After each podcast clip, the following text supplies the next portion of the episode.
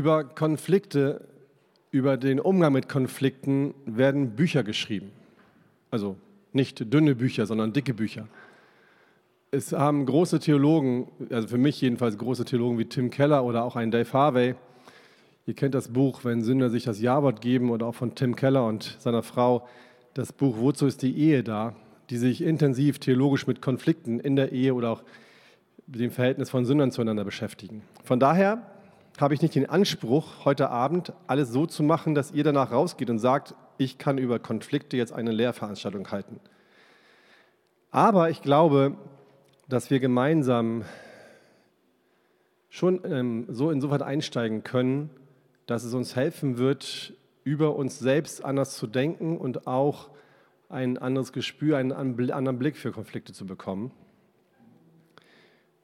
und damit auch anders umgehen zu können. Das letzte Mal, wenn ihr da sein, gewesen sein solltet, habt ihr mitbekommen, dass der Vortrag länger war und das Gespräch kürzer. Das war wegen Corona. Heute ist es umgekehrt, also hoffe ich jedenfalls. Der, der Vortrag ist relativ kurz. Das werden 20, vielleicht 25 Minuten. Und danach habt ihr in dem Skript, da sollt ihr jetzt noch nicht hinblättern bitte, ähm, einen ganzen Teil, wo ihr danach dann über das Thema zusammen sprechen könnt, ähm, kleine Impulse kriegt, Bibelstellen findet, die ihr gemeinsam dann angucken und diskutieren könnt. Hört auf zu streiten. Habt euch wieder lieb. Kennt ihr das? Von zu Hause als Kinder? Streitet nicht schon wieder miteinander. Fast jeder von uns kennt solche Sätze, oder? Und ich glaube, jedes Elternpaar hat das garantiert auch schon gesagt zu den Kindern. Warum? Weil wir selbst eigentlich sehr häufig in Konflikte verwickelt sind. Und weil Konflikte etwas sind, was wir gar nicht so gerne mögen. Konflikte sind nicht toll. Konflikte möchte man gerne vermeiden oder möglichst schnell beenden. Deswegen sagt man zu Kindern auch gerne, hört auf zu streiten. Dabei ist es so, dass Konflikte unbedingt zu unserem Leben gehören. Und zwar tagtäglich zu unserem Leben wenn man sich mit so einem Thema beschäftigt, dann wird man ein bisschen empfindlicher für sowas. Und ich war ehrlich gesagt verwundert und überrascht, wo ich jeden Tag überall Konflikte gefunden habe. Kinder streiten mit Geschwistern, Teenies streiten mit ihren Eltern, Ehepaare streiten miteinander, Gruppen streiten miteinander, Gesellschaften, Firmen, Kollegen und sogar ganze Staaten streiten miteinander. Wo immer Menschen zusammenkommen, ist der Konflikt vorprogrammiert. Das ist für uns nicht wirklich neu, glaube ich. Wenn ich jetzt den Abend daraus bestehen lassen würde, euch zu sagen, dass es Konflikte gibt, das ist nicht wirklich hilfreich. Vor allen Dingen deshalb, weil ihr täglich selbst damit in Berührung kommt. Dennoch habe ich mir gedacht, bei der Vorbereitung, weil ich selbst gemerkt habe, dass ich nicht in der Lage gewesen wäre, präzise zu beschreiben, was ist eigentlich ein Konflikt? Wann wird etwas zu einem Konflikt? Und um das besser einordnen zu können und auch ein bisschen zu sehen, was es über Konflikte allgemein zu sagen gibt, manchmal hat auch die Wissenschaft ein paar gute Erkenntnisse über solche Sachen, möchte ich zuerst in dem ersten Punkt direkt darüber sprechen, was ist ein Konflikt eigentlich? Wenn wir anfangen, uns darüber schlau zu machen und zu recherchieren, zum Beispiel im Internet, dann stößt man sehr häufig auf dieselbe Erklärung, die man auch bei Wikipedia findet. Dort wird ein Konflikt so definiert. Bei einem Konflikt von lateinisch confligere, das heißt zusammentreffen oder kämpfen, treffen unterschiedliche Einstellungen, Erwartungen, Interessen, Meinungen, Wertvorstellungen oder Ziele von Organisationen, Personen, gesellschaftlichen Gruppen oder Staaten aufeinander. Davon klar abzugrenzen sind Differenzen. Differenzen sind keine Konflikte. Ich kann sehr wohl über eine Sache eine unterschiedliche Meinung haben. Ich darf unterschiedliche Ansichten haben. Ich kann von einer unterschiedlichen Kultur kommen, eine andere Religion haben.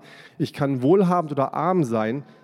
Ich kann unterschiedlich angesehen und beliebt sein. Das alles bringt noch keinen Konflikt. Das kann man aushalten. Ich kann denken, rot ist eine blöde Farbe. Wenn du sie schön findest, kein Problem. Ein Konflikt liegt erst dann vor, wenn Interessen, Sachverhalte, Wertvorstellungen oder Ziele von Menschen miteinander unvereinbar sind oder unvereinbar erscheinen und diese Konfliktparteien aufeinandertreffen. Das heißt, ich kann Rot doof finden, du findest es toll, aber wenn du sagst, Björn, du sollst ein rotes Hemd anziehen, haben wir einen Konflikt zusammen. Dann wird es schwierig. Vorher noch nicht. Das heißt, das, was der andere will, stört und beeinflusst das, was ich will. Meine Wünsche, meine Ziele werden durch die Wünsche und Ziele des anderen gefährdet. Das kann zu unterschiedlichen Arten von Konflikten führen. Innerhalb einer Ehe kann es zum Beispiel zum Rollenkonflikt kommen. In einem solchen Konflikt ist man sich dann darüber uneinig, wer für welche Sache innerhalb von Ehe und Familie verantwortlich ist. Welche Rolle habe ich? Wer von uns übernimmt die Rolle des Finanzmanagers? Du oder ich?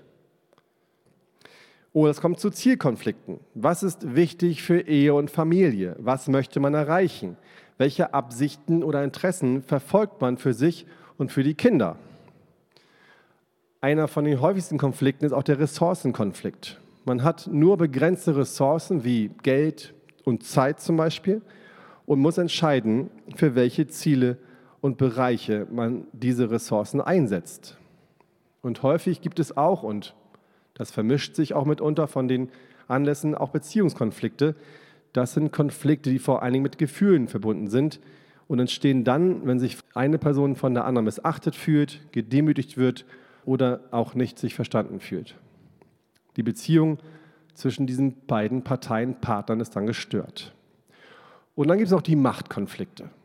Wie ist die Machtverteilung innerhalb einer Beziehung? Ähm, ähm, wie ist die vorhanden? Wie wird sie ausgelebt?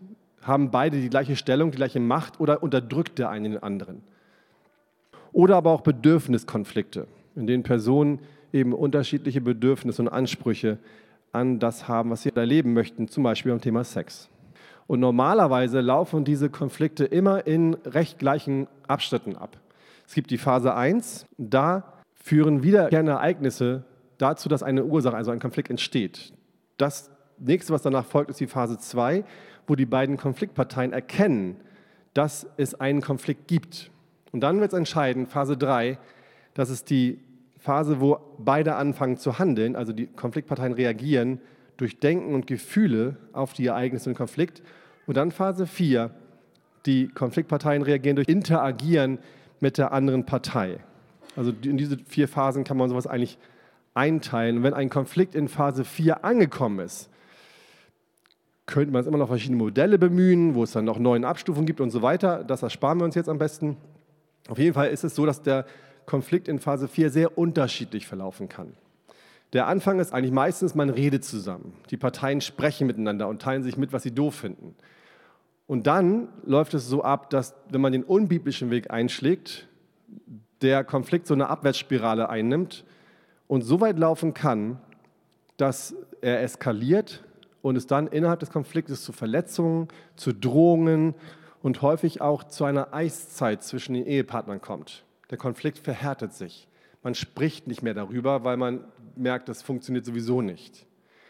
Und wenn man den Weg dann weiterläuft, wenn man da weitermacht, dann ist das Ende von einem solchen Konflikt immer, dass die gegenseitige emotionale Vernichtung folgt und man gemeinsam untergeht. Das heißt also in der Trennung mündet irgendwann, sich scheiden lässt. Wie schon gesagt, mögen die meisten von uns keine Konflikte. Sie sind anstrengend, sie kosten Zeit, und außerdem besteht, wie gehört, auch die Gefahr, dass so ein Konflikt eskaliert. Deswegen möchte man meinen, dass man Konflikte am besten vermeiden sollte. Geht aber nicht. Konflikte gehören zum Alltag dazu. Wenn wir nun glauben, und ich hoffe, das glaubt jeder von uns, dass wir einen souveränen Gott haben, der über alles Bescheid weiß und alles in seiner Hand hält, regiert, mächtig ist und keine Fehler macht und für uns nur das Beste will, was bedeutet das dann für Konflikte? Zweitens, wozu dienen uns Konflikte? Ein Konflikt ist per se erstmal nichts Schlimmes. Ein Konflikt ist nichts, wovon man Angst haben muss oder den man unbedingt vermeiden muss. Nicht jeder Konflikt ist schlecht. Es gibt Konflikte, Meinungsunterschiede, Meinungsverschiedenheiten in unserem Leben, die uns als Menschen voranbringen. Sie haben Ergebnisse gebracht, die gut waren, wo wir im Nachhinein merken, das war gut, sich darüber auseinanderzusetzen. Und es gibt viele christliche Ehepaare, die darüber berichten, wie sie durch Konflikte, die sie biblisch gelöst haben, in ihrer Beziehung und in ihrer Persönlichkeit gewachsen sind. Auch in ihrer Beziehung zu Gott gewachsen sind. Konflikte sind, wie der Jakobusbrief sagt, eine Chance, um zu wachsen. In Jakobus 1, in den Versen 2 bis 4 steht, meine Brüder, achtet es für lauter Freude, achtet es für lauter Freude, wenn ihr in mancherlei Anfechtungen geratet, da ihr ja wisst, dass die Bewährung eures Glaubens standhaftes Ausharren bewirkt, das standhafte Ausharren aber soll ein vollkommenes Werk haben, damit ihr vollkommen und vollständig seid und es euch an nichts mangelt. Konflikte sind Anfechtungen. Sie fordern uns heraus und wir stehen jedes Mal bei jedem Konflikt erneut vor der Entscheidung, wie reagiere ich darauf? Reagiere ich auf den Konflikt mit Sünde oder reagiere ich auf den Konflikt so, wie Jesus es möchte? Person, der andere, der im Konflikt involviert ist, ist ein Mensch, den Gott mir schickt. Er stellt ihn mir in den Weg. Er ist da mit mir auf meinem Weg und dient dazu, auch in Konflikten, dass ich wachsen soll. Und wenn wir in diesem Konflikt sind, dann bin ich auch der Mensch, den Gott dazu bestimmt hat, damit mein Partner wächst. Wenn also mein Partner einen Konflikt provoziert, dann bin ich dazu da, ihm zu helfen, zu wachsen. Das ist dann mein Job und die von Gott gegebene Rolle. Epheser 5, Vers 25 bis 26. Ihr Männer, liebt eure Frauen, gleich wie auch der Christus die Gemeinde geliebt hat und sich selbst für sie hingegeben hat. Und jetzt kommt's, wozu? Damit er sie heilige, nachdem er sie gereinigt hat, durch das Wasserbad im Wort. Und das gilt natürlich für beide Seiten. Wir sind dazu da, dem anderen in der Heiligung zu helfen. Und das bedeutet, Konflikte sind per se erstmal gut. Diese Wahrheit, wenn wir das verstehen, dann entscheidet das über meine Grundhaltung, über meine grundsätzliche Einstellung, die ich meinem Partner gegenüber habe. Ist meine Ehe dazu da, meine Bedürfnisse zu erfüllen? Bin ich in meiner Ehe der, der eigentlich möchte, dass ich zufrieden bin, dass es mir gut geht, dass meine Wünsche gesehen werden und erfüllt werden? Oder ist sie der Ort, an dem ich meinen Partner respektiere, ihn achte ihn wertschätze und indem ich meinem Partner dienen möchte. Wenn wir uns Epheser 5 angucken, das ist genau das die Haltung, die wir haben sollen.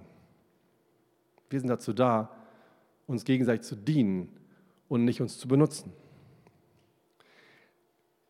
Wie ich meine Ehe sehe, entscheidet also darüber, ob ein Konflikt uns und unsere Ehe zerstören kann oder auch nicht. Und damit sind wir bei dem eigentlichen Problem, bei dem entscheidenden Punkt, Punkt 3, was macht einen Konflikt eigentlich zu einem Problem? Wenn ich sage, per se ist ein Konflikt nicht schlimm, dann ist ja die Frage, die übrig bleibt, wodurch wird es denn schlimm?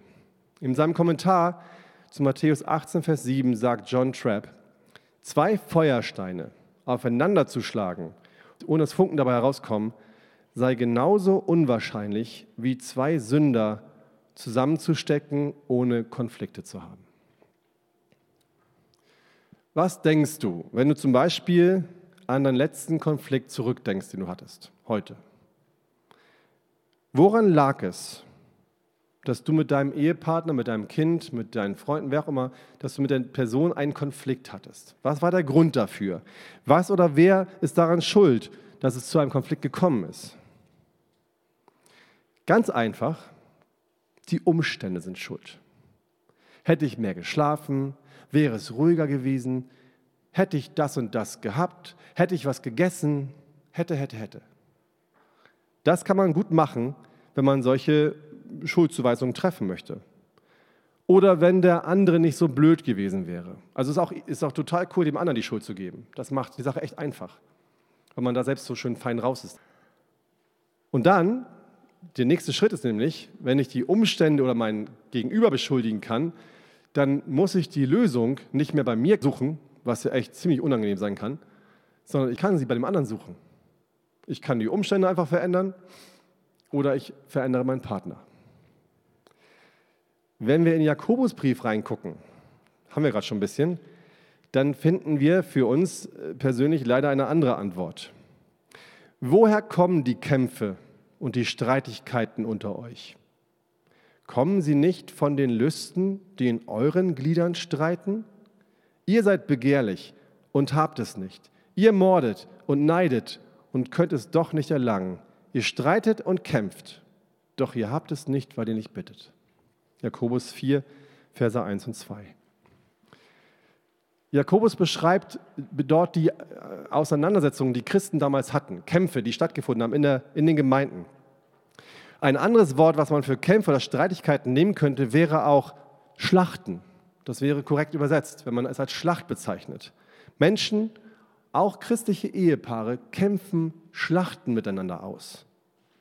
So als wenn sie die Herrscher ihres Königreichs sind und den anderen König angreifen oder aber sich gegen ihn verteidigen müssen.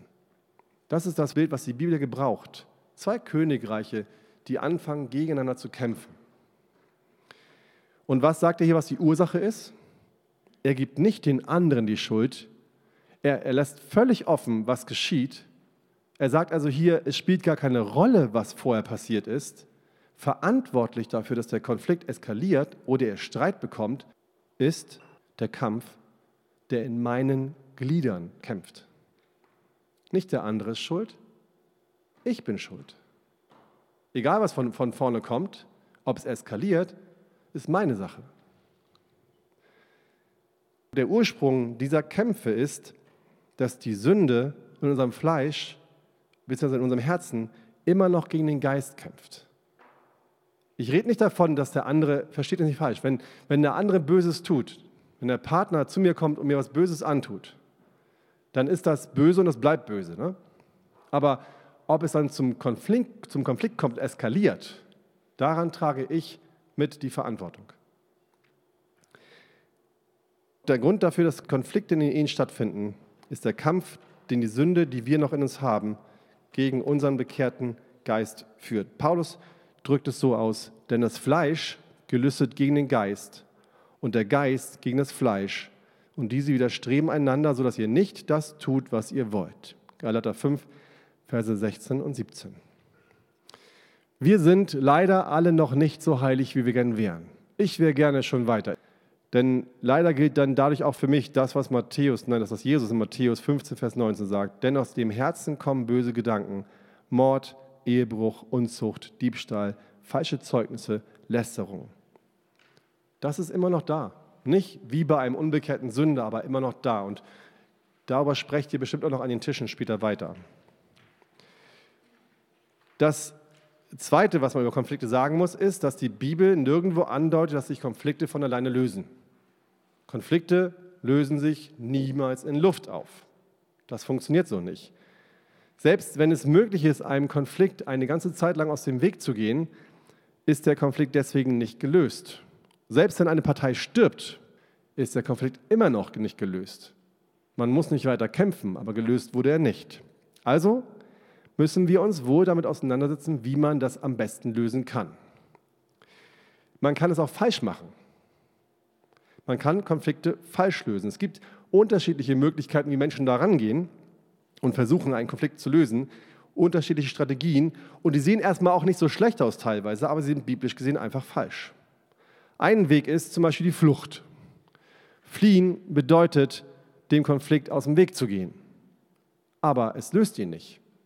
Man kann ihn vermeiden, aber man kann ihn nicht beheben. Und jedes Mal, wenn der Konflikt wieder aufflammt, bleibt mir was übrig? Wieder zu fliehen. Ich kann immer nur davonlaufen, aber ihn nicht lösen. Genauso ist auch der totale Krieg kein Weg, einen Konflikt zu lösen. Ich kann anfangen, mit allen Mitteln und mit aller Kraft zu kämpfen um jeden Preis, bis einer von beiden am Ende endlich aufgibt. Und dann behaupten, der Konflikt ist gelöst. Stimmt aber nicht. Ich habe nur, hab nur einen besiegt. Es gibt dann einen Sieger und einen Besiegten, aber der Konflikt ist nicht gelöst. Also der totale Krieg ist auch kein Mittel, um einen Konflikt zu lösen. Auch das Gegenteil, die Unterwerfung, löst einen Konflikt nicht. Auch dazu neigen manche Menschen, dass sie, um einen Konflikt nicht aushalten zu müssen, einfach sagen, weißt du was, ist okay, mach doch. Ich, ich mache mit, alles gut, kriegst du. Das ist Unterwerfung, löst einen Konflikt auch nicht. Auch wenn es erstmal so aussieht, als wenn es vorbei ist.